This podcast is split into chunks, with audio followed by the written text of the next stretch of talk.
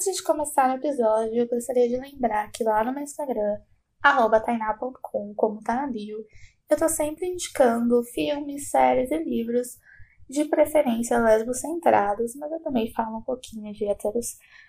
Então, se você quer saber um pouco mais do conteúdo que eu tô postando, segue lá, dá um apoio pra esse sapatão. Olá, ouvintes! Quem não me acompanha no Instagram deve ter estranhado esse sumiço e falta de episódios. O que rolou foi que durante agosto, mês da visibilidade lésbica, eu resolvi aproveitar, queria fazer alguns posts especiais no Instagram voltados para esse mês e achei melhor tirar umas férias do podcast.com, encerrando então nossa primeira temporada. Mas estou de volta já com vários episódios planejados para vocês, ponto com Zets, apelido criado pelo ouvinte Felge Ruiz. Um beijo, Ruiz! O nosso tema hoje é minha nova obsessão, The Owl House, traduzido para o português A Casa da Coruja, uma animação da Disney criada pela Dana Terrace. Aqui vai a sinopse que você encontra no Google.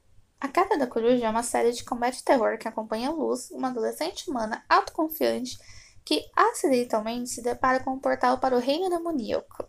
Lá, ela faz amizade com uma bruxa rebelde, Ida, e um guerreiro adoravelmente pequeno, King. Apesar de não ter habilidades mágicas, a Luz persegue seu sonho de se tornar uma bruxa, sendo Ida na Casa da Coruja, e finalmente encontra uma nova família num ambiente improvável. Já comentei outras vezes que eu não sou muito fã de animações, assim, no formato de série, mas desde que Shira acabou, eu tô órfão de um desenho fofinho que me faça chorar e tenha casais de mulheres para chupar. O que me convenceu a assistir a Casa da Coruja foi ficar sabendo que a Molly, a esposa da Noel, que é a criadora da Shira, faz parte da série e como eu acompanho o casal no Twitter e acho elas super fofinhas, resolvi dar uma chance e assistir o primeiro episódio. E que primeiro episódio! Eu honestamente não tava esperando nada da série. Mas eu achei super engraçado, na mesma vibe de Xirra, de levantar questões pra gente pensar sobre bem, mal e pessoas que não são aceitas na sociedade. Vou abrir um parênteses aqui para dizer que eu tô fazendo e vou fazer comparações com Xirra, porque é a única outra série animada que eu achei, então é a minha única referência. Logo no começo a gente acompanha a Luz, que pelo que eu pesquisei tem por volta de 14 anos, e fica claro que ela tem uma imaginação bem fértil, criativa, e que as pessoas ao redor dela, como na escola, por exemplo, não sabem lidar e aceitar isso. Uma das primeiras cenas dela na sala do diretor da escola, sendo repreendida, e não pela primeira vez, por causa de um experimento que fez. E a mãe dela começa a dizer que admira muito esse jeito dela, mas que não tá dando certo, que isso só traz confusão. E, portanto, decidiu enviar a luz para um acampamento de verão. E essa cena é bem engraçada e trágica ao mesmo tempo, porque o acampamento chama Pense dentro da caixa. E no panfleto tem um adolescente todo retorcido para caber dentro de uma caixa. Autoexplicativo, né? O que eu achei super fofo é que, pelo que deu para entender, a Luz e a mãe são latinas, então ao longo da série tem várias frases ou palavras em espanhol. E toda vez que a mãe da Luz chama ela de Mirra, eu achava super fofinho. E é algo que a gente não vê com muita frequência em série, principalmente feita nos Estados Unidos, né? Continuando, ainda no primeiro episódio, a mãe da Luz deixa ela então no ponto de ônibus para ir para o acampamento, mas ao seguir uma coruja que roubou o livro favorito dela, que conta as aventuras da bruxa Azura, ou seja, uma super inspiração, a Luz entra numa casa barra portal mágico e vai parar em um reino encantado que parece ter saído direto da imaginação dela. A partir daí, a história vai se desenvolvendo. Ela conhece a Ida, a mulher coruja, e o King, um demônio fofinho. A Ida é minha personagem favorita da série. Ela é totalmente fora da caixinha, faz o que quer, não segue as regras do Imperador. E justamente por isso é procurada e tida como uma fugitiva fora da lei. Mas por que fora da lei? O delito mais grave da Ida é praticar a magia de forma livre. Isso porque, quando esse imperador chegou no poder, ele começou todo mundo que praticar magia livre, que basicamente é praticar todas as formas de magia ou seja, adivinhação, mexer com as plantas, abominações, que são os monstros esquisitos e por aí vai.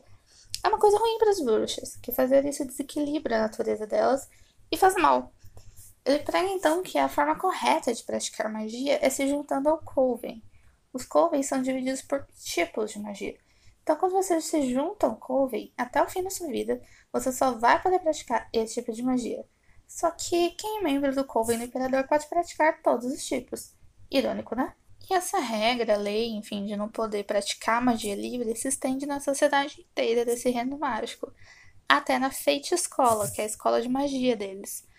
Você não pode trocar até o próximo ano, por exemplo, se você começar a estudar alguma coisa e não gostar. Além de ter uma rebelde clássica, a Ida precisa lidar com uma maldição, que é o motivo do apelido, a Mulher Coruja. Quando era criança, ela foi amaldiçoada e não sabe por quem, assumir a forma de um monstro que parece uma coruja. Se ela não beber todo dia elixir mágico que controla a maldição, ela acaba se transformando nesse monstro coruja.